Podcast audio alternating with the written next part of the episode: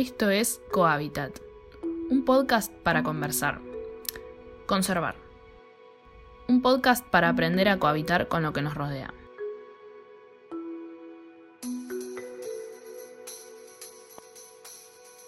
Hola, bienvenidas, bienvenidos, bienvenides a otro episodio de Cohabitat, el podcast donde intentamos comprender un poco mejor la importancia de la biodiversidad.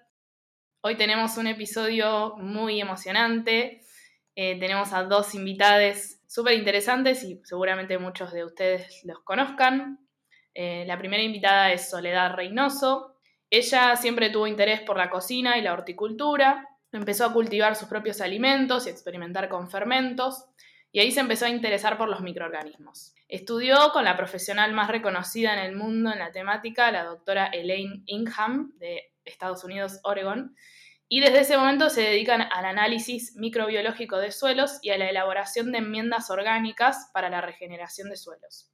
Además, está estudiando producción vegetal orgánica en la Facultad de Agronomía de la UBA y es cofundadora de la enmienda y ella está a cargo del área técnica. Hola Sole, ¿cómo estás? Hola, hola, bueno, muchas gracias por invitarme, eh, invitarnos, estamos muy contentos, eh, así que bueno, gracias.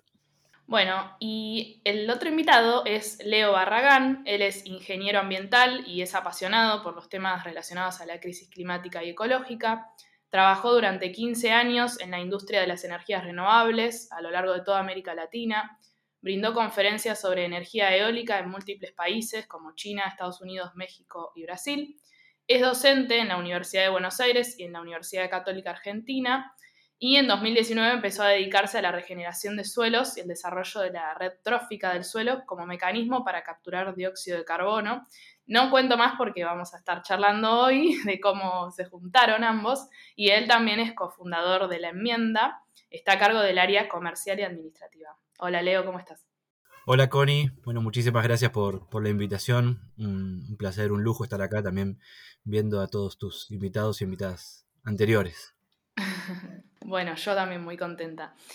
Eh, bueno, cuéntenme un poco cómo, cómo llegaron a encontrarse con el suelo. Eh, ahora ambos están en la enmienda, un hermoso proyecto que vamos a ir contando de a poco, pero ¿cómo llegaron a, eso ambos? Bueno, lo mío fue así como un poco, tiene un, poco de tinte mágico, místico, podemos decirlo. Venía, yo venía hace mucho tiempo interesada, venía haciendo cursos de huerta orgánica, de jardinería orgánica, como digo, de, del trabajo con los, microbios para haciendo probióticos para mí misma, digamos, para mi alimentación. Y, mm, y, bueno, y no encontraba acá como algo que estudiar, digamos, que satisfaciera, digamos, que, que, estuviese acorde a, mis intereses, ¿no? Entonces, eh, en un viaje que hice a Hawái, eh, acampando, el, la familia que estaba en el camping de al lado eh, era un argentino con, su familia, su mujer y su nena, que se hizo muy amiga de mi hijo en esa vacación. Y, bueno, él se había mudado a Hawái desde California para mm, ser agricultor porque había estudiado con Elaine Ingham. Y así la conocí, hablando en el campamento, me contó de Elaine, eh, la busqué, y volviendo de Hawái me puse a estudiar con ella y eso para mí fue como un parteaguas porque me hizo entender, eh, digamos, la producción de alimento desde una mirada ecológica. Y entonces, eh, digamos, desde, desde, un lugar como de integración del ser humano con su propio ecosistema productivo, ¿no? Y, y bueno, para mí fue una, toda una revelación y dije, yo me quiero dedicar a esto. Eh, de ahí en adelante como que no paré, nunca, siempre seguí con, esa motivación. Y bueno, cambió todo cuando conocí a Leo. Y ahora aparece Leo. bueno, como, como decías, Connie, yo me dedicaba a las energías renovables, siempre había trabajado eh, en esa industria desde, desde, que estudiaba en la universidad. Em, en los años que empecé, la verdad no había mucha, mucha actividad en, Argentina, de hecho en toda América Latina, eso me, llevó a, recorrer bastante, aprendí muchísimo, pero llegó también en un momento en que, mm, la industria perdió, perdió su atractivo para mí, eh, no, me, no me llenaba tampoco lo que hacía. Yo había comenzado en la industria de las energías renovables trabajando en el diseño de, sistemas de baja potencia para pobladores aislados. Y bueno, el, trabajo y las oportunidades me llevaron a, terminar trabajando en los grandes proyectos de energías, eh, proyectos muy, muy diferentes, con clientes muy diferentes. Estamos hablando de proyectos en los que se invierten cientos de millones de dólares en algunos proyectos. Eh, cuestión que estaba trabajando saco y corbata, yendo y viniendo por oficinas, hasta que, bueno, en un momento eh, tomé la decisión de cambiar de rumbo. No, mejor dicho, no de cambiar de rumbo, sino tomarme un tiempo para ver qué, cosas nuevas me, motivaban. Y así fue que, en un evento del jardín de mi hija, en ese momento yo vivía en Buenos Aires, en un picnic de primavera, me pongo a hablar con la mamá de un compañero, esa mamá de Sole. Ahí va. y, me cuenta justamente que, estaba estudiando microbiología del suelo con, una doctora este, muy reconocida en el nicho. Y mm, yo la verdad que no sabía muy poco de microbiología, solamente lo que había aprendido en la facultad y, su potencial para, secuestrar carbono en suelo. Por ese tema me, me atraía mucho. Y bueno, me lo contó con tanta pasión y muy motivada con lo que estaba haciendo, con lo que estaba aprendiendo. Me contó en ese momento sobre todos los temas tan importantes que atraviesan a, la, temática, a la microbiología del suelo. Y bueno, en ese mismo momento le dije, veamos la posibilidad de, emprender algo, de hacer algo con, este conocimiento. casi tres años después, acá estamos, la verdad que muy, muy contentos con, con todo lo que está sucediendo, muy, muy felices. Perdóname, me dijiste para el fin de semana te buscas un nombre y tenemos un. Ah, bueno. me pusiste así un deadline. la verdad que no me acordaba de ese detalle, está bueno. de hecho, eh, esta semana pensaba si habíamos pensado nombres alternativos. Creo que. Un montón. Pensamos una cantidad de nombres imposibles. Estuvimos 48 horas seguidas con los nombres. Está buenísimo, me encanta este, este testimonio. Sí, la verdad. Estoy súper contento con, el nombre. Muchas veces lo pensé también.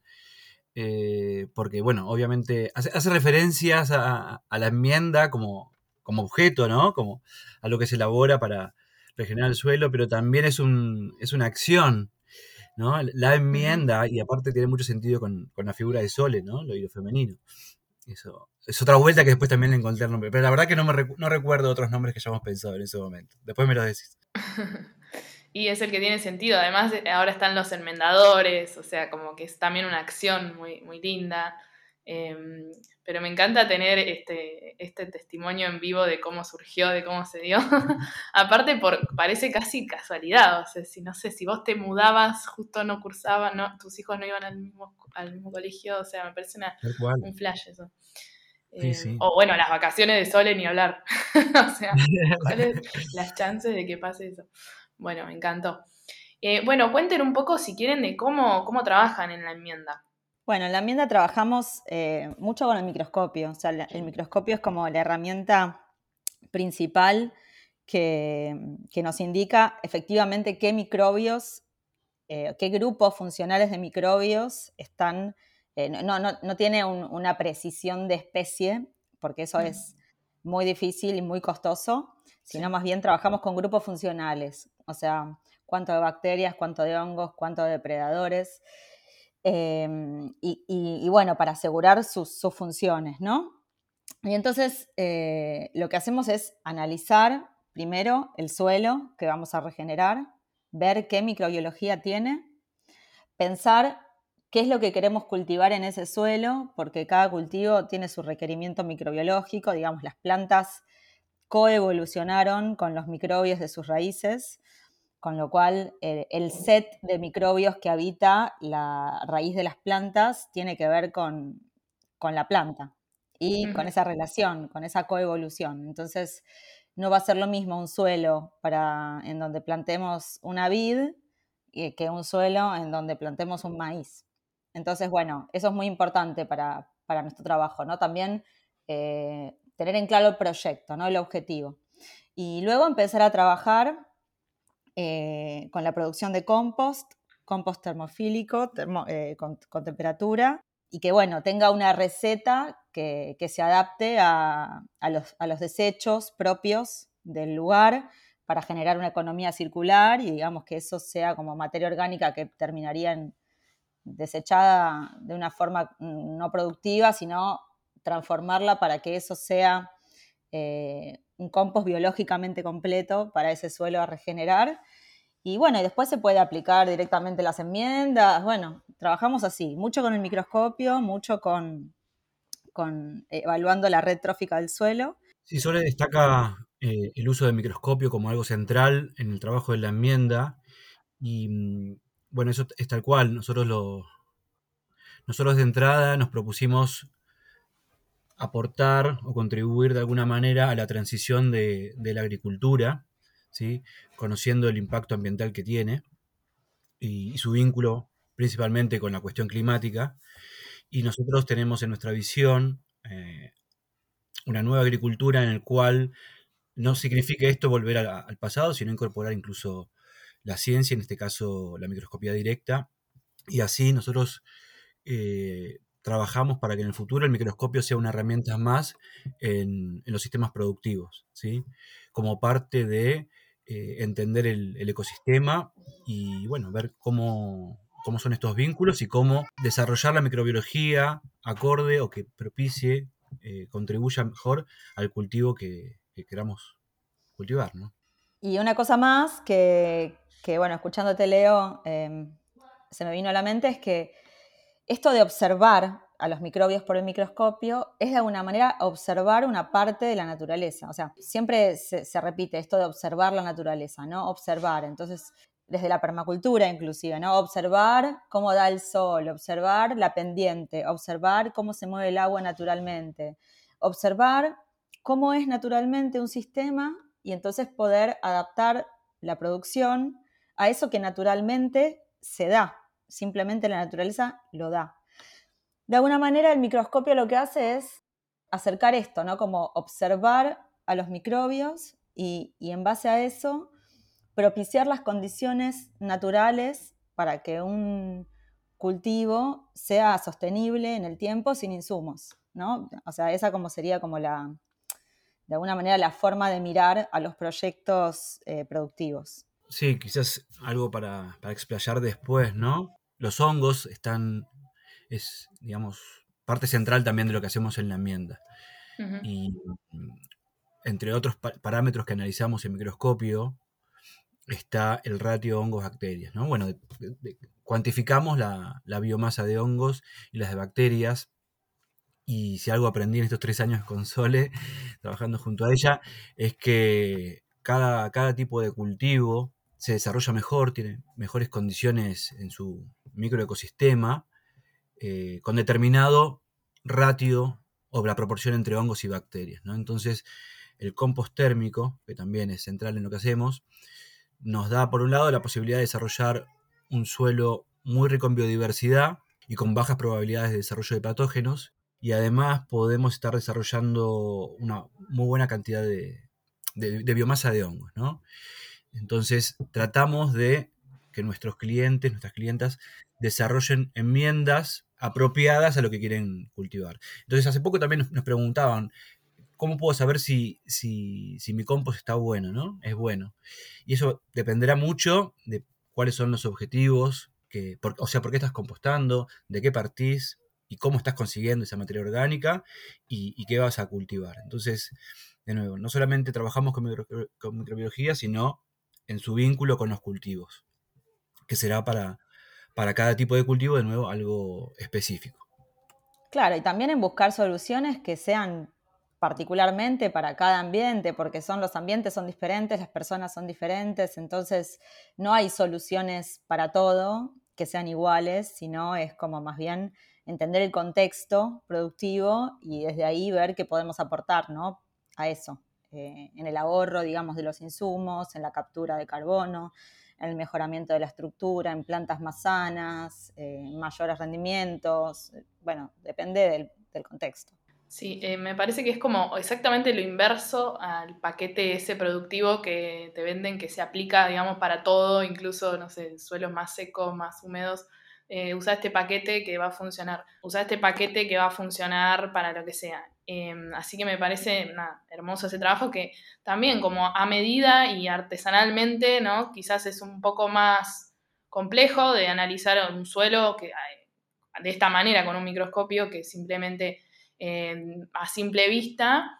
Incluso también he escuchado muchas técnicas, va, técnicas, gente que, conoce los campos, que ve dependiendo de las, entre comillas, malezas, ¿no? Dependiendo de qué plantas eh, salen, eh, surgen ahí en ese campo, eh, puedes decir, bueno, este, este suelo le falta esto, le sobra nitrógeno, lo que sea.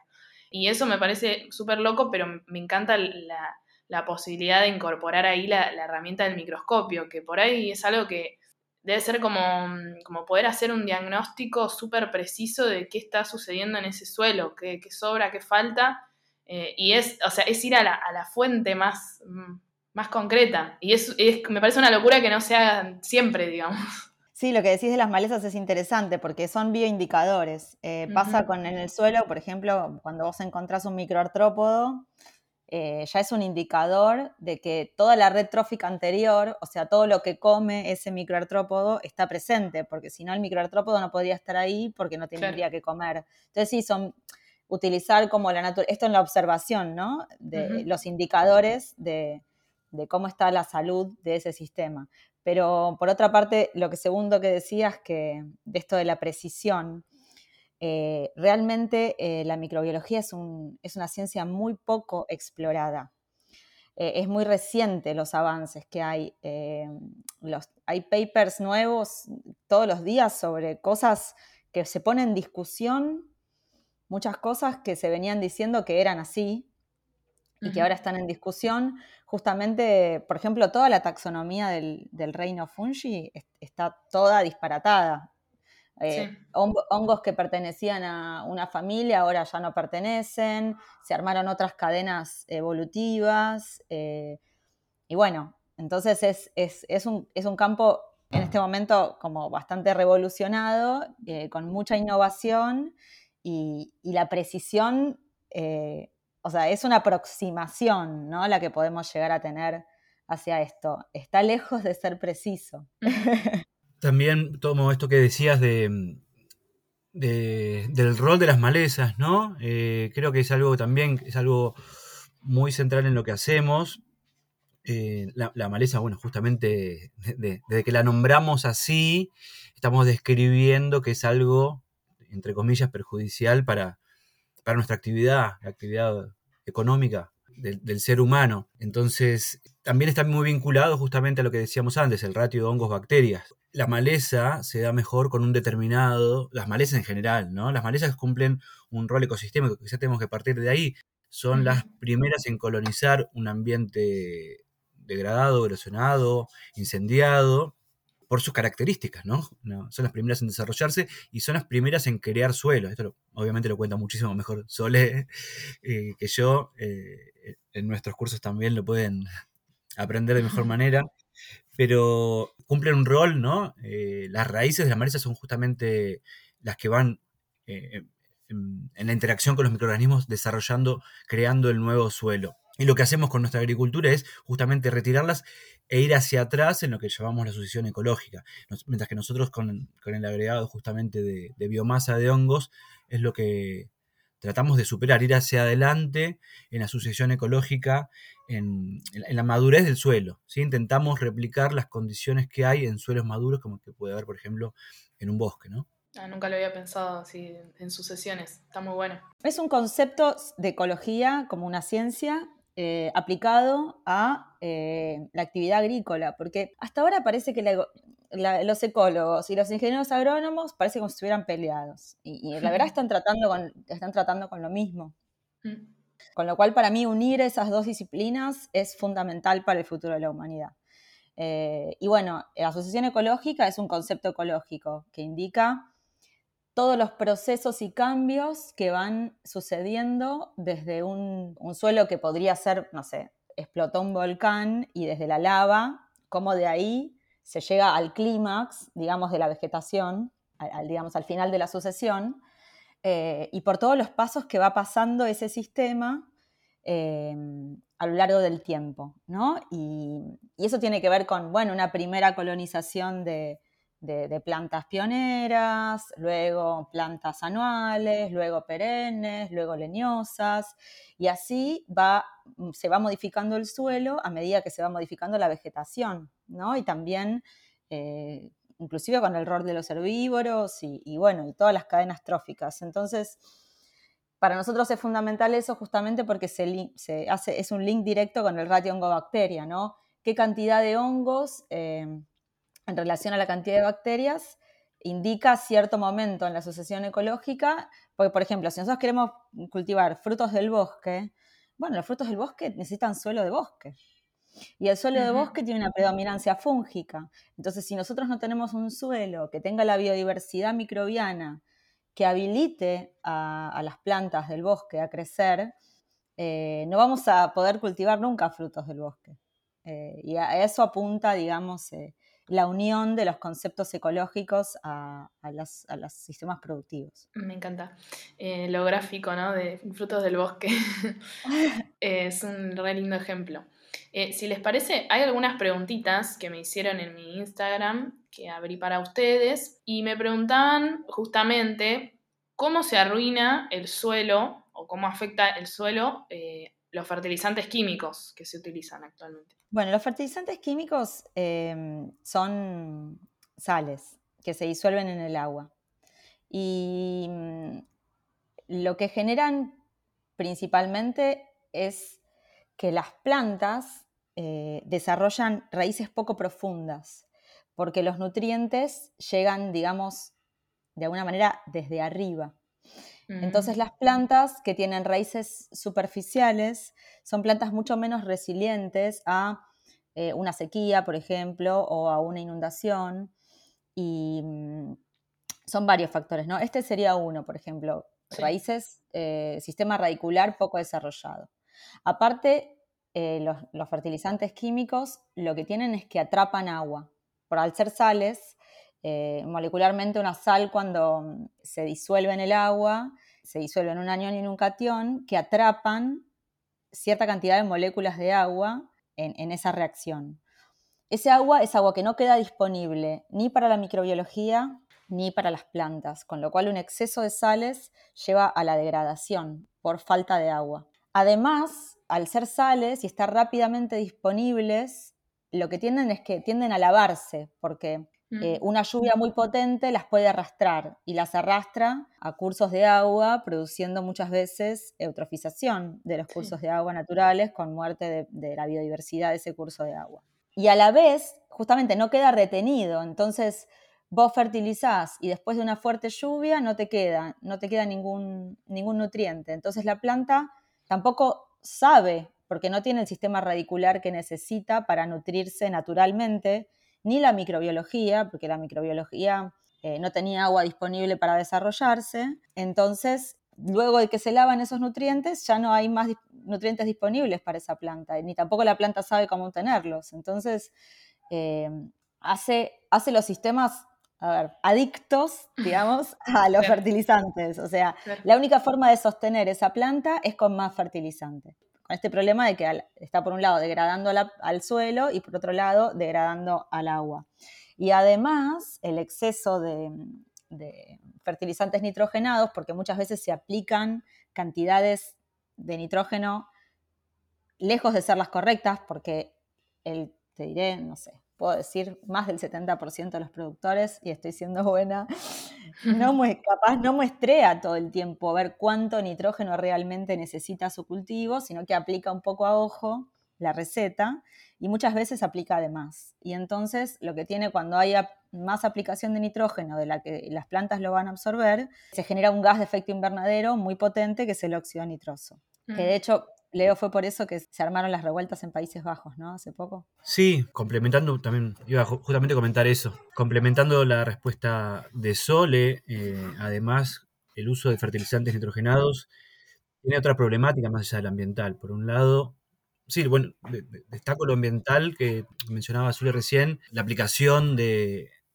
fertilizantes nitrogenados implica una gran emisión de óxido nitroso, Y además, bueno, la misma producción de estos fertilizantes consume grandes, eh, son los grandes contribuyentes de, las emisiones por el uso de gas que implica, y también el transporte, ¿no? Y por otro lado, bueno, somos grandes importadores, nuestros países son, grandes importadores de fertilizantes nitrogenados, están, se comercializan a precios dolarizados y bueno, dada la, también la, crisis energética que tenemos y la alta volatilidad del precio del gas, implica que los productores no puedan predecir también cuánto van a estar, cuánto cuánta inversión requieren en cada campaña para, para, su cosecha, ¿no? Y para su siembra y su cosecha.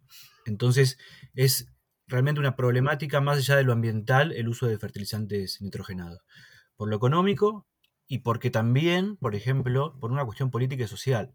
Podemos mencionar el caso que decía Sole recién, recientemente en, puntualmente en los Países Bajos, en, la Unión Europea en general, pero en, los Países Bajos, luego de, una nueva legislación, o de un nuevo, sí, de una nueva legislación se limitó la cantidad de fertilizantes nitrogenados que pueden utilizar los productores para reducir las emisiones de dióxido nitroso.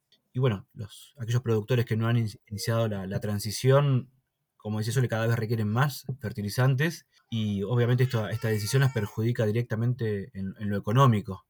Entonces, eh, están ahora en, huelga, lo que implica cortes de rutas, aeropuertos y desabastecimiento. No, no están llegando los alimentos que producen a, los supermercados, ¿no? Entonces, lo que pasa a ser una cuestión ambiental, obviamente rápidamente implica una, crisis social también, ¿no? Yo tenía un profesor que decía que todos los problemas en el fondo son problemas ambientales. Y si lo pensás, sí, es así. Sí, sí. Bueno, otra pregunta que me, que me hicieron es, esto capaz es más técnico, pero bueno, vamos a ver si lo podemos responder por ahí sin revelar todo el curso de ustedes.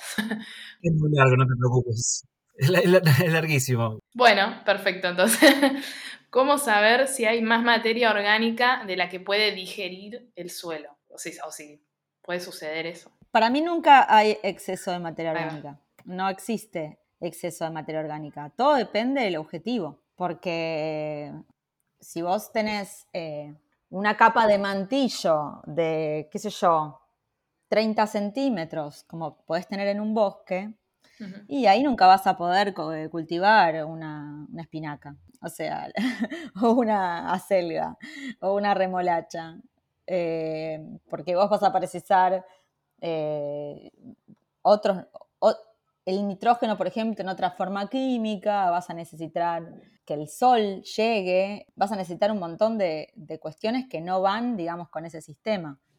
Entonces, eh, como yo digo siempre, yo he cultivado muchas plantas en 100% compost.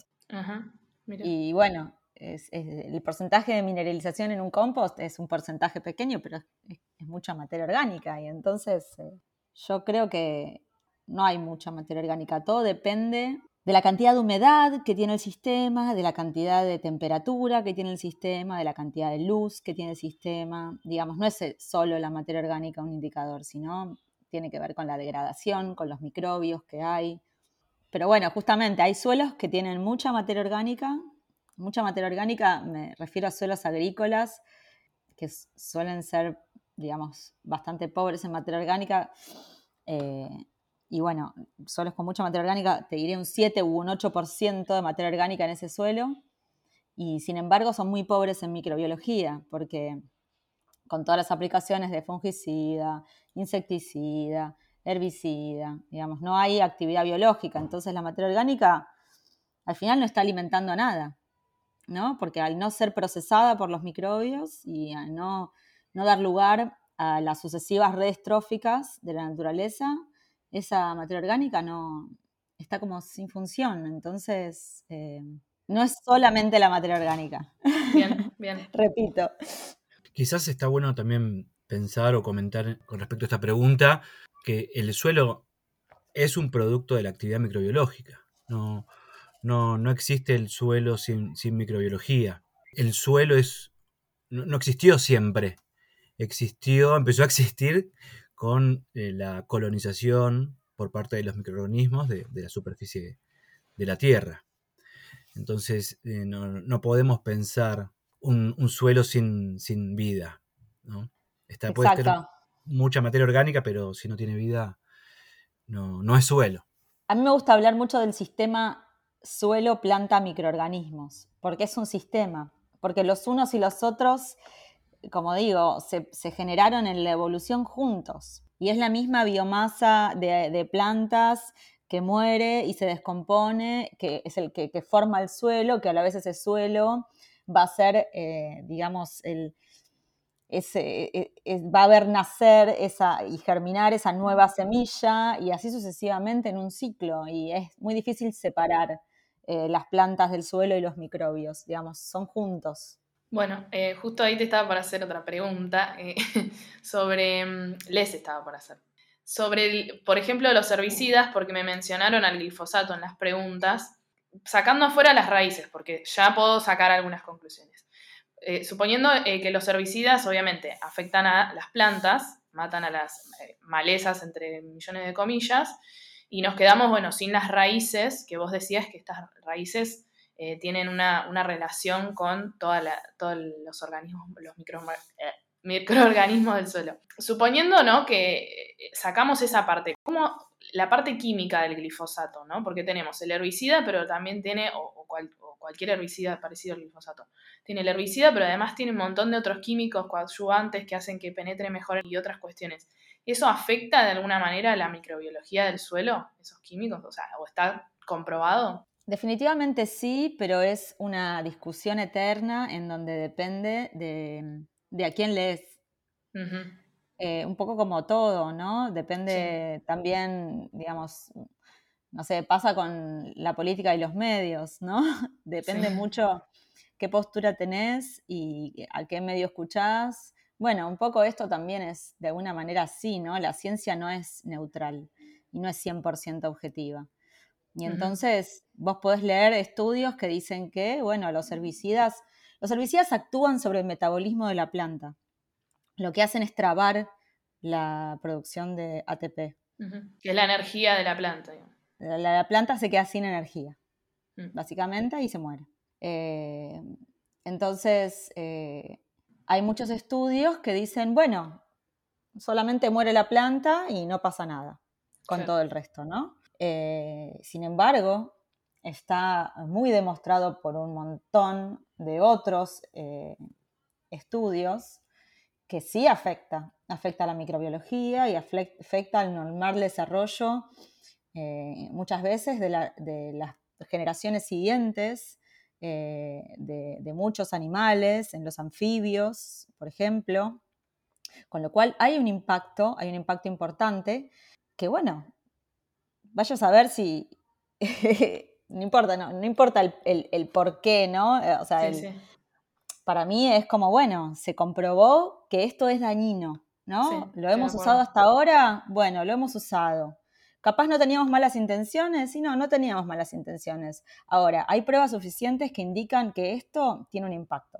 Tiene un impacto sobre todo en la biodiversidad de los sistemas. Entonces, no podemos dejarlo de lado. Y si encontramos técnicas que nos ayuden a controlar las malezas de otra manera, eh, observando la naturaleza y de la mano de la naturaleza, creo que hay que ir por eso. Por otro lado, también quería comentar, complementando nuevamente lo que decía Sole, eh, bueno, que no es un tema solamente de glifosato. Por un lado, también me gustaría indicar que, dependemos del glifosato. Nos encanta traer a discusión el tema del glifosato, por un lado, pero nuestro sistema económico, nuestro sistema económico global depende del glifosato. Mm. ¿sí? Mm. El 70% de las exportaciones de nuestro país están vinculados al agro, a la agroindustria. Entonces, eh, no podemos pensar como quisiéramos, como desearíamos, finalizar con el uso de un día para el otro del, glifosato. ¿sí? Eh, y tampoco no es un tema únicamente de glifosato, porque prohibir o limitar el uso del glifosato llevará a que utilicemos otros herbicidas como, que pueden ser peores, ¿no? Como el glufosinato de amonio. Entonces, eh, realmente no es eh, sustituir o dejar de usar el glifosato, ¿sí? sino pensar cómo vamos a hacer una nueva agricultura sin, con, menos herbicidas, que por un lado, de nuevo, afectan a la biodiversidad y por lo tanto afectan a nuestro sistema económico, Y por otro lado, también afecta directamente a nuestro sistema económico al ser otra vez este, productos importados. Incluso sé que se usan algunos que están prohibidos, algunos herbicidas. O sea, se siguen usando y, son peores. Totalmente, sí. Sí, sí, se siguen usando porque también pasa que hay todo un mercado negro de, insumos para el campo, eh, en donde, bueno, hay cosas prohibidas que se consiguen igual por su efectividad, eh, etcétera, etcétera, y porque en realidad también, como siempre, falta información. Y entonces, bueno, pasan estas cosas.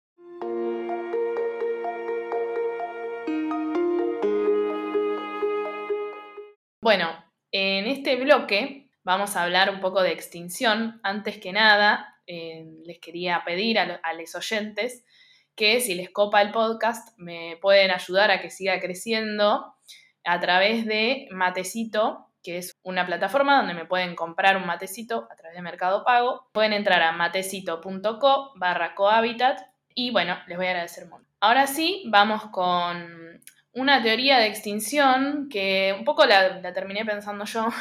y vamos a suponer, ¿no? Porque ya sabemos que el suelo en sí está bastante amenazado, podemos decir. Yo siempre hablamos de especies, así que en este caso por ahí podemos usar otros términos, pero podemos decir que está eh, en riesgo, ¿no? La salud de nuestro suelo, del suelo mundial. Y podemos decir vamos a agarrar algo externo para, no meternos con, los problemas que ya vamos a, vamos a seguir conociendo ahora. Vamos a decir que, por ejemplo, cae un, meteorito que tiene, emite una radiación, ¿no? porque es un material eh, de, otro, de, alguna parte de la galaxia que emite una radiación que por algún motivo afecta solamente a las bacterias del suelo.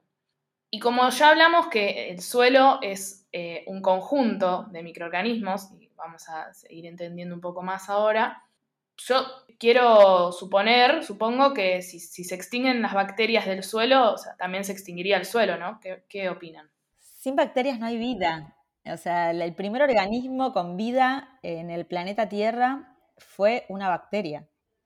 Eh, bacterias hay en todas las superficies, en todas las superficies de los organismos vivos en nuestra piel, en nuestras mucosas, en la piel y las mucosas de todos los animales que existen, la rizófera de las plantas, toda su parte aérea, en el suelo, digamos, eh, estamos en este mundo gracias a las bacterias. De hecho, la teoría de la endosimbiogénesis de Lynn Margulis indica que en realidad nuestra propia composición celular tendría, hubiese en su momento partido de que una bacteria se comió a otra. Y, entonces en ese caso tendríamos una bacteria adentro de cada una de nuestras células. Y de hecho es una teoría muy aceptada sobre la evolución, digamos, de toda la vida en el planeta Tierra. Con lo cual, eh, es imposible pensar en la vida eh, sin pensar en las bacterias. Y, eso es muy fuerte, sobre todo cuando venimos de, una pandemia en donde nos pasamos matando toda la bacteria que tenemos en las manos con alcohol en gel, ¿no? Es como, wow, pensar en, los millones y millones de millones de bacterias que hay por doquier es, eh, es un ejercicio muy lindo que uno se puede poner cuando va por, por la vida. Vinculado al rol de las de las bacterias, también eh, nos gusta decir desde la enmienda o, recordar que nuestro cuerpo está constituido por más células que no pertenecen a nuestro cuerpo, o que no tienen nuestro ADN, células de microorganismos, que, células humanas. ¿no? Eh, no podemos ser, no podemos existir. Nuestro organismo requiere de, de la relación simbiótica que tenemos con los microorganismos. Nuestro intestino no podría funcionar sin, sin esta colaboración que tenemos. Y, por otro lado, bueno, la microbiología del suelo, la microbiología lleva en, la Tierra unos 3.500 millones de años, contra eh, solamente 600 millones de años de, los macroorganismos. Todo lo que vemos, digamos, a simple vista surgió hace 600 millones de años, pero hay 3.000 millones de años más de vida microbiológica que llevó a una increíble biodiversidad que no lo podemos imaginar, que no, que no tenemos ni idea de cómo, recién ahora estamos entendiendo cómo, cómo se relacionan entre ellas, ¿no? Y, con los cultivos. Eh, entonces, eh, realmente mm, no, no, nos podríamos imaginar, no, existiría de nuevo la vida sin, sin esta microbiología. Claro, justamente si podemos volver como a la, la idea de la asociación ecológica, es como que cada paso que da la vida facilita nuevos eh, ambientes en donde nueva vida pueda desarrollarse. Y entender esto como un ciclo necesario es fundamental y de alguna manera toda la vida microbiana o mm, podemos decir de bacterias puntualmente en el planeta Tierra sentaron las bases ambientales para que el resto de la vida pudiese existir. Entonces, de algún modo, son las bacterias las que nos dejaron habitar el planeta Tierra a nosotros eh, y no al revés. Entonces, sería muy, sería imposible pensar la vida sin, sin ellas. De hecho, por ejemplo, más allá de las bacterias, fueron los hongos los que le permitieron a las plantas cambiar, digamos, de ser algas a ser plantas eh, vasculares. Fueron gracias a los hongos del suelo. Eh, entonces, de alguna manera es que los microbios son los que habilitan el resto de las formas de vida y no al revés. Y por otro lado, también el tema de esto de imaginarse cómo sería la extinción de, las bacterias nos lleva a pensar en, que toda la, biodiversidad que conocemos está sustentada en, esta microbiología. ¿sí? Todos los organismos que vemos se comen a uno inferior, digamos, uno más chico, este, pero bueno, hasta ahora no, no, no, sin el uso de microscopio no podemos visualizar que siempre hay algo más chico para ser comido.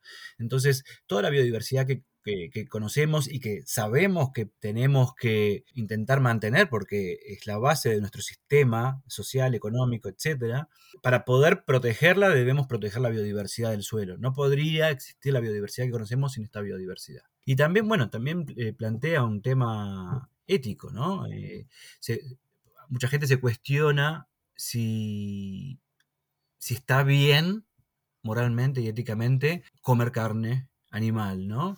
Porque sentimos, alguna gente siente una empatía particular por, los animales y se cuestiona si deberíamos comer, más allá de las cuestiones de las emisiones y consumo de agua, ¿no? Que podemos discutir. Este, está gente que plantea la ética de alimentarse de un animal. ¿Y por qué no nos planteamos también la ética de, de, de estar interviniendo para matar ciertos microorganismos, ¿no? Es otro tema que también podemos discutir. Totalmente. Nadie, nadie piensa cuántos nematodos se murieron eh, eh, para hacer esta tortilla de maíz. Eh, ¿No? Y entonces, bueno, me estoy comiendo una tortilla de maíz y bueno, no estoy comiendo carne, pero bueno, para la tortilla de maíz capaz mataron un montón de nematodos. Además que no tenemos empatía con los nematodos, pues no sabemos que, ni que existen. Como verás, entrar en el mundo de la microbiología del suelo eh, también la puerta de entrada un montón de temas muy, muy importantes para, el futuro de, la vida en la Tierra. Siempre como que cuando hablaban de, la cantidad de bacterias que, nos rodean y que, tenemos encima, eh, nos olvidamos ¿no? que son benéficas a veces. Bueno, ustedes dos seguro que no, pero las que nos están escuchando, incluso me pasa también, como que uno mm, siempre piensan en lo, malo, ¿no? Y, dentro de todo lo que no, de, todas las bacterias que, están presentes en nuestra vida, creo que terminan, o sea, son muchísimas más las que son benéficas, los fermentos, las, que tenemos en nuestro, en nuestro intestino, eh, eh, que colonizan nuestra piel, que nos, son una barrera que nos protege también, y tenemos que convivir. Yo también me acuerdo mucho un ejemplo que me dieron una vez en la facu, que no, no usar, por ejemplo, los jabones antibacteriales, eh, porque a partir de ahí se empiezan a desarrollar los hongos que también conviven con esas bacterias. Entonces, al, eliminar una de las, de, las variables, digamos, una de las eh, que, están compitiendo ahí las bacterias, se desarrollan los hongos. Eh, y eso es algo como que nunca, nunca lo tenemos presente, incluso el mundo como que nos está diciendo, mata bacterias, mata virus y bacterias, 99% de efectividad, y bueno, no sé si está tan bueno. Los antibióticos creo que podrían ser otro capítulo aparte del problema de los antibióticos, ¿no? El exceso de... El otro día fue creo el, Día Mundial de, la Conciencia contra el uso indiscriminado de antibióticos, que también es un problema enorme. Pensando en lo que decís, me ocurren un montón de cosas. Por ejemplo, que sigue faltando información ecológica, porque esto que hablas de los nichos, de la competencia, digamos, por los recursos, cuando vos matás bacterias que son benéficas, que están colonizando un espacio, estás dejando un espacio libre para que cualquier patógeno se asiente.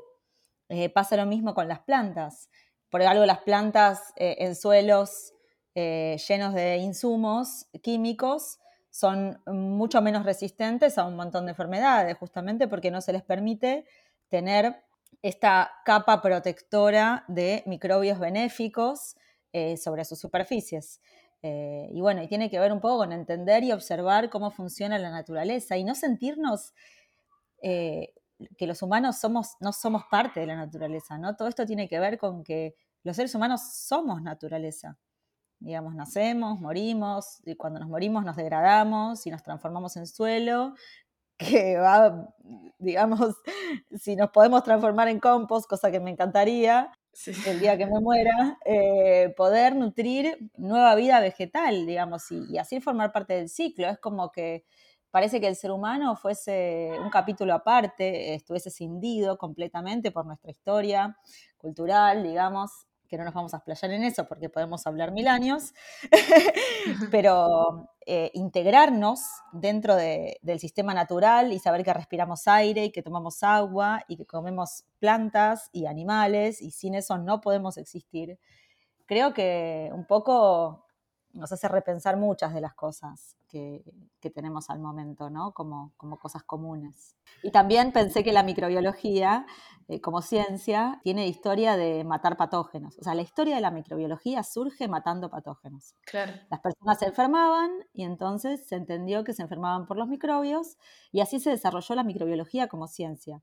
Entonces es lógico que haya una tendencia global de tantos años de microbiología de matar patógenos a matar patógenos y a que nadie mire a los benéficos. Es algo que está cambiando. Y bueno, somos parte del cambio, ¿no? Esta, esta mala prensa de la microbiología también, obviamente también está dentro del ámbito académico formal de la, agricultura, ¿sí? Lamentablemente en, en las universidades, y esto lo sabemos porque cada dos por tres se acercan eh, ingenieros, ingenieras agrónomas a, la enmienda, entran a este mundo de la microbiología y nos, dicen, esto no, no, lo, enseñan en la universidad. Eh, lo que se enseña de microbiología en la universidad es justamente cuando es un problema para la planta, la microbiología, y la solución es qué aplicar, cuántos litros de esto por, por hectárea, no cómo desarrollar la microbiología benéfica. Se estudia la microbiología desde eh, los problemas. Sí, tal cual. Entonces, bueno, volviendo un poco al suelo, a la definición, em, me gustaría saber, ¿no? Decíamos que las bacterias entonces son fundamentales, ¿no? Y tenemos bacterias, tenemos hongos, tenemos nematodos, tenemos insectos. ¿Y cómo, cómo definirían al suelo? ¿Qué es eh, el conjunto de todo eso? ¿Es el suelo? Qué difícil tu pregunta, porque eh, siempre nos peleamos con la definición del suelo. El oh. suelo, eh, si vos vas a un libro y buscas los componentes del suelo, te dicen que, bueno, que eh, tiene partícula mineral, arcillas, limos y arenas. Tiene materia orgánica. Algunos, los que son buenos, te dicen un 5% hmm. de materia orgánica. Y después, el 50% deberían ser poros de agua y de aire que ah, van alternando, ¿no? Hay aire por momentos cuando se seca y luego cuando llueve se llenan esos poros con agua. Pero eso, esos poros de agua y de aire, no existen si el suelo no tiene estructura. Y la estructura no se logra con la partícula mineral. La estructura se logra con la acción conjunta de las raíces vivas y la microbiología del suelo. O sea, el suelo está planteado como algo no vivo, pero que debería tener las capacidades de infiltración de agua y la porosidad para, para, que fluya el aire. Sin embargo, para la infiltración de agua y para la porosidad, necesitas sí o sí que ese suelo esté habitado, que esté vivo, que tenga vida. Y la vida la da la microbiología del suelo, son los microbios, que para mí habría que nombrarlos cada vez que se habla de suelo en todos los libros y nunca se los nombra. Y además también el, el input de carbono que generan las plantas vivas, porque las plantas vivas están bombeando constantemente carbono de la fotosíntesis hacia el suelo y hacia los microbios que lo transforman en sustancias húmicas que son reservorios de carbono. Eh, ese sistema funciona junto, digamos. No hay suelo sin raíces, eh, no hay suelo sin microbios. Eh, podés tener arenas, limos y arcillas, pero no vas a tener suelo. Ese suelo se va a compactar, se va a erosionar por viento, no va a infiltrar el agua, va a correr cuando se inunde ladera abajo, va a arrastrar. No, no es suelo, es, es tierra muerta. Esto también me, lleva a pensar en, una de las limitaciones que tiene nuestro lenguaje o por las características de nuestro lenguaje que nos lleva a la necesidad de, definir y separar atmósfera, hidrósfera, biosfera, litósfera, ¿no? Estamos acostumbrados a, estudiarlas, a estas esferas, de manera separada. Y con, la escuchaste suele mencionar esto, que no existe sin ese poro donde hay agua y aire.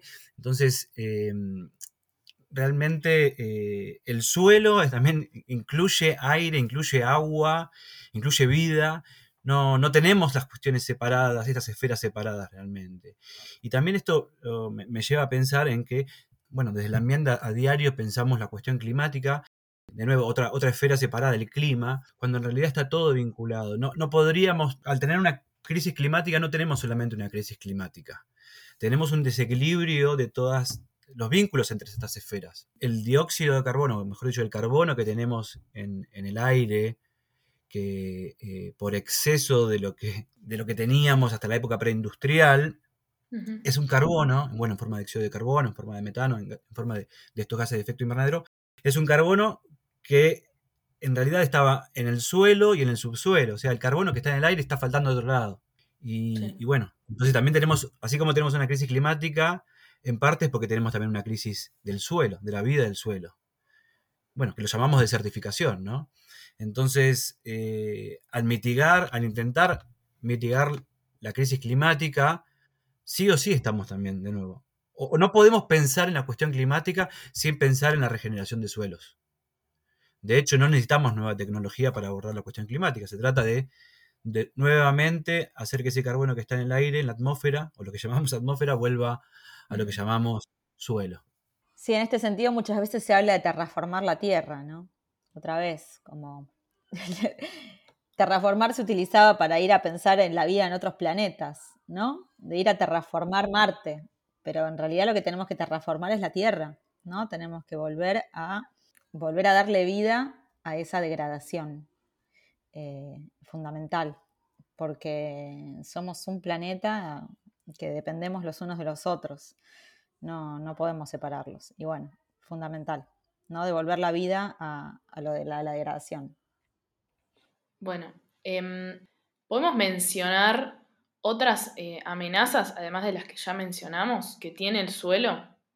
O sea, vamos a tomar al suelo como ustedes lo denominan y como me gusta denominar como, bueno, este conjunto de organismos vivos, el suelo está vivo, entonces vamos a tratarlo como si fuera un grupo de seres vivos más, como los otros episodios, para compararlo con los otros episodios. Em, ¿Qué amenazas tiene? Porque cuando hablamos de biodiversidad hablamos, bueno, de la fragmentación del hábitat, de la introducción de especies exóticas invasoras. ¿Qué podemos mencionar cuando hablamos del suelo? Además del sistema tradicional. Vos te referís, por ejemplo, a la erosión. Por ejemplo. Eh, la erosión se produce cuando hay suelo desnudo. El suelo desnudo es suelo que no tiene cubierta vegetal, no tiene raíces, no hay carbono, que es la fuente de energía, para que vivan los microbios. Entonces no hay materia orgánica y no hay microbios, porque no hay comida para los microbios, básicamente. Entonces no hay comida para nadie y eso se vuelve algo inerte, sin vida.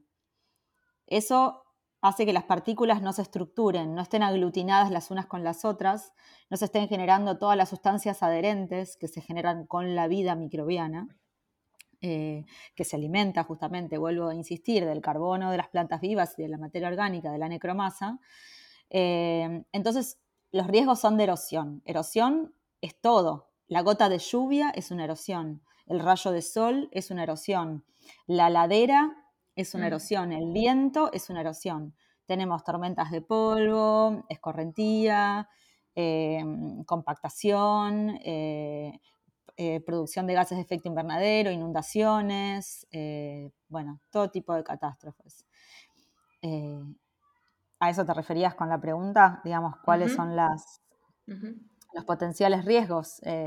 yo creo que, y ahí también tenemos el tema de, del agua potable, ¿no? Porque los suelos son filtros, son filtros en donde el agua de lluvia, en un suelo sano, eh, el agua va penetrando lentamente, eh, entonces eh, las sustancias disueltas son absorbidas por las raíces de las plantas, muchas son utilizadas por la microbiología para sus metabolismos y va penetrando lentamente hasta que llega de algún modo a drenar en un acuífero, ¿no? En una, en una napa subterránea eh, que debería ser el reservorio de agua potable para los seres humanos. Sin embargo, cuando no hay suelo, cuando hay tierra muerta, cuando no hay microbios y no hay vida que procese ese agua, lo que sucede es que se contaminan, se contaminan las napas. Y ni que hablar con la cantidad de residuos del agro, ¿no? Que se lavan a las napas. Em, con lo cual, bueno, nos estamos envenenando, ¿no? O sea, el, suelo es un filtro, es, es todo lo que eh, lo, que, lo, que filtra el agua hacia los cursos de agua y lo que permite ese, ese, ciclado de la materia, ese, reciclado. Entonces, no solamente es como lo que hablábamos antes, ¿no? No solamente peligra el suelo en sí, sino todo lo, todo lo que depende del suelo, el agua, el, aire, eh, las continuidades, la cadena trófica, digamos, es la Pachamama, es la base. Otro riesgo importante para, el desarrollo de la microbiología del suelo es el monocultivo. las raíces son eh, importantísimas para la microbiología del suelo y cada, tipo de cultivo tienen raíces con, distinta profundidad y además las raíces juegan un, rol muy importante en la salud de la planta al ser la zona donde eh, exudan compuestos químicos las plantas para justamente vincularse con los microorganismos. Eh, por ejemplo, a través de estos exudados, los cultivos pueden favorecer determinado grupo de microorganismos que le puedan proveer, por ejemplo, eh, una competencia a un patógeno que le está causando una enfermedad. Realmente las plantas tienen esa inteligencia de poder vincularse con los microorganismos que, más pueden cooperar con, su ser. Entonces, al contar con un, solo tipo de, cultivo, estamos limitando también la biodiversidad del suelo. Eh, y entonces nos va a afectar el desarrollo del suelo y por lo tanto también a la microbiología, pero también al, mismo tiempo al mismo cultivo que, intentamos eh, cultivar. ¿sí? Por eso, bueno, también están afortunadamente ganando muchísimo terreno, muchísima popularidad el uso de, cultivos de cobertura eh, multiespecie, ¿no? Tener, primero por, el, beneficio de tener el suelo siempre cubierto, con vida, justamente liberando estos exudados que alimentan la microbiología, y porque, bueno, este, al, ser, al implementarse también cultivos multiespecie, podemos contar con mayor biodiversidad en el suelo. Exacto, se habla de que las plantas reclutan un set de microorganismos afines. Entonces, si tenemos un monocultivo, tenemos un reclutamiento de los mismos microbios en una gran superficie. Me encanta esas relaciones.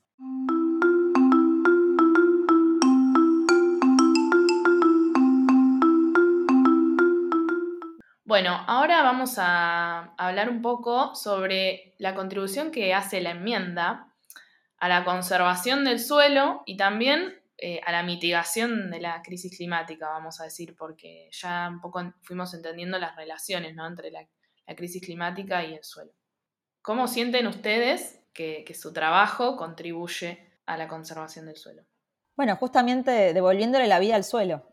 O sea, al devolver la vida al suelo, al regenerarlo y al no solamente regenerarlo desde desde, bueno, decir, ok, a partir de ahora lo regenero, sino que aparte después hay que mantener con buenas prácticas esa vida, ¿no? Justamente con un montón de formas. Por eso, en realidad, a nosotros nos gusta también como colaborar y generar una, comunidad de, enmendadores, porque, digamos, eh, esta persona hará cultivos de servicio multiespecies, esta otra persona hará, eh, no sé, hará ganadería regenerativa, eh, y así sucesivamente cada actividad, digamos, debería desarrollar su manejo propicio para mantener esa vida a lo largo del tiempo, ¿no? Entonces, eh, es muy interesante esto de enfocar, digamos, la actividad desde, desde toda esta complejidad que tiene. pero bueno, regenerando el suelo, lo que lográs es todos los beneficios ecosistémicos que, de los que estamos hablando. Mejor agua, mejor aire, mejor sanidad de las plantas y buenos rendimientos, igualar por lo menos los rendimientos o, mejorarlos inclusive, hay muchos casos de estudio en donde se mejoran los rendimientos, pero por lo menos igualarlos sin el uso de insumos, que para los productores es, es un montón porque ya están gastando menos eh, en insumos, por lo cual el beneficio es más grande, produciendo la misma cantidad. Entonces nuestro aporte es ese, nuestro aporte es trabajar con los productores en transición, porque la producción de alimento tiene muchísimas hectáreas alrededor del mundo, y entonces, eh, ya que cuesta muchas veces cuidar los bosques, eh, y de eso se encargarán otras, otras personas, bueno, nosotros nos encargamos de la parte productiva, ¿no? Bueno, cómo hacer que los productores transicionen a una forma de producir más sostenible en el tiempo y que vaya de la mano con la naturaleza y que brinde todos los beneficios ecosistémicos de un suelo sano. Yo creo que mm, e, el trabajo que... No me quiero focalizar en el trabajo que hace la enmienda, sino en la regeneración de suelos en general y regeneración de ecosistemas. El trabajo en ese sentido tiene beneficios eh, en múltiples sentidos en lo social, en, lo ambiental y en lo económico. Particularmente lo que nosotros hacemos tiene también, de nuevo, implicancias en, esos tres sentidos. Podemos hablar de lo ambiental, bueno, hablamos muchísimo, lo, que implica desarrollar la vida del suelo por un menor uso de, insumos químicos, ¿sí? pero también tiene un alto impacto en lo social. Lo que proponemos nosotros también implica mayor trabajo, mayor trabajo humano. Entonces, eh, también sabemos que eh, el modelo de producción de alimentos ha ido expulsando a la población también del campo para eh, justamente acumularse la población en las ciudades. Si, vamos a, regenerar suelos, vamos a necesitar trabajo humano, vamos a tener que, bueno, dedicarnos más al trabajo humano en el campo, ¿sí? revincularnos con, con la producción de alimentos va, va a ser muy importante. Y bueno, si vamos a estar produciendo enmiendas en cada campo, esto va a implicar de nuevo repoblar el campo, ¿no? Está buenísimo. Y bueno, de lo económico podemos hablar un montón también, lo que implica producir nuestros propios eh, fertilizantes, nuestras propias enmiendas y consumir menos fertilizantes también implica menores importaciones, lo que eso también está, el impacto también que tiene en lo económico y en lo, en lo social, ¿no? Entonces creo que mm, hay, muchísimas implicancias con esto de, que en cada lugar se, produzcan sus propias enmiendas. También, por ejemplo, algo muy típico, ahora en los municipios eh, gastamos un montón de dinero en movilizar materia orgánica a los rellenos sanitarios, un montón de dinero y un montón de emisiones, ¿no? Eso, eso lo estamos transportando con combustibles fósiles y la materia orgánica en, un relleno sanitario, en definitiva, se va a estar descomponiendo anaeróbicamente y produciendo metano, que es más, de nuevo, más gas de efecto invernadero, más emisiones. Mientras que si tratamos esos residuos orgánicos en los municipios, podemos producir enmiendas que justamente fijen carbono en suelo. Entonces, eh, realmente el impacto que tiene la regeneración de suelos es muy grande. Incluso si no te importa lo ambiental, tiene un gran impacto en lo económico y en lo social. Y además en la salud, ya lo que no hablamos es la salud, porque, mm, digamos, no es lo mismo comer alimentos cultivados en suelos vivos que comer alimentos cultivados en, tierra muerta. Porque justamente lo que hablábamos antes, ¿no? La microbiota que recubre las superficies de los alimentos que comemos, eh, la estamos integrando a nuestro cuerpo, ¿no? Entonces, eh, ¿son alimentos vivos o son alimentos eh, muertos? Digamos, son alimentos, por ejemplo, hay una cosa que es que, está comprobada, que es que los alimentos orgánicos producen muchísimos más eh, metabolitos secundarios que los alimentos cultivados en tierra muerta. ¿Por qué? Porque la planta simplemente tuvo la posibilidad de lidiar con ciertos microbios y generar ciertas reacciones, generar ciertos compuestos. Y esos compuestos son fundamentales para nuestra salud, son antioxidantes, muchos son, eh, digamos, protegen nuestra salud natural, son probióticos, exacto. Eh, entonces el impacto de, regenerar suelos y, cultivar alimentos en suelos vivos, eh, es, eh, impactan la salud. Por ejemplo, las leches de, las vacas lecheras que comen pasto de suelo vivo es mucho más alta en nutrientes que, otro tipo de vacas. Y no solamente en la cantidad de nutrientes, sino en, la, en justamente estos compuestos ¿no? secundarios que, que son sutiles y que sin embargo tienen un impacto en nuestra salud. Así que bueno. Wow, hiper completo esto, esta info. Les quiero preguntar, como dato de color, ¿tienen algún microorganismo favorito cada uno? Muy buena, muy buena pregunta. Qué difícil. Eh, aparte, está buena porque, bueno, eh, tenemos mucha actividad en, redes sociales. También aprovecho para comentar, cuando nosotros empezamos este trabajo, eh, este proyecto, lo primero que dijimos es que si queríamos vivir de esto, teníamos que salir a divulgar sobre esto porque nadie nos iba a venir a buscar para, para contratarnos, porque nadie justamente está buscando eh, trabajar con microbiología hasta ahora, ¿no? En, sus cultivos. Y bueno, así fue que creamos el curso, eh, creamos la escuela de la enmienda, pero tenemos mucha actividad en, Instagram y otras redes sociales. Y, en, Instagram tenemos eh, varios hashtags ahí que usamos y uno es Team Tartígrados y otros Team, team Amebas. Tenemos gente que se hace inclina por uno u otro, Team Nematodos. A mí me gustan los tardígrados. Yo te podría decir que, los míos favoritos son las amebas testadas, porque son como joyas. No, y aparte es muy interesante cómo, cómo producen sus, sus, sus testas, sus caparazones. Eh, son muy hábiles, son muy hábiles produciendo, son como joyas para mí, son realmente joyas microscópicas. Se sabe muy poco de las amebas testadas, además. Se, ha comprobado que, por ejemplo, hasta comen nematodos, que es algo rarísimo. Eh, mm. Son hábiles cazadoras. ¿Quién se pensaba, no? Una ameba. Cuando te dicen que sos una ameba es que no haces nada. Y no, bueno, parece que son hábiles cazadoras en el suelo. Mira. Así que. Buen argumento ahí para cuando. Son las depredadoras, las depredadoras amigas.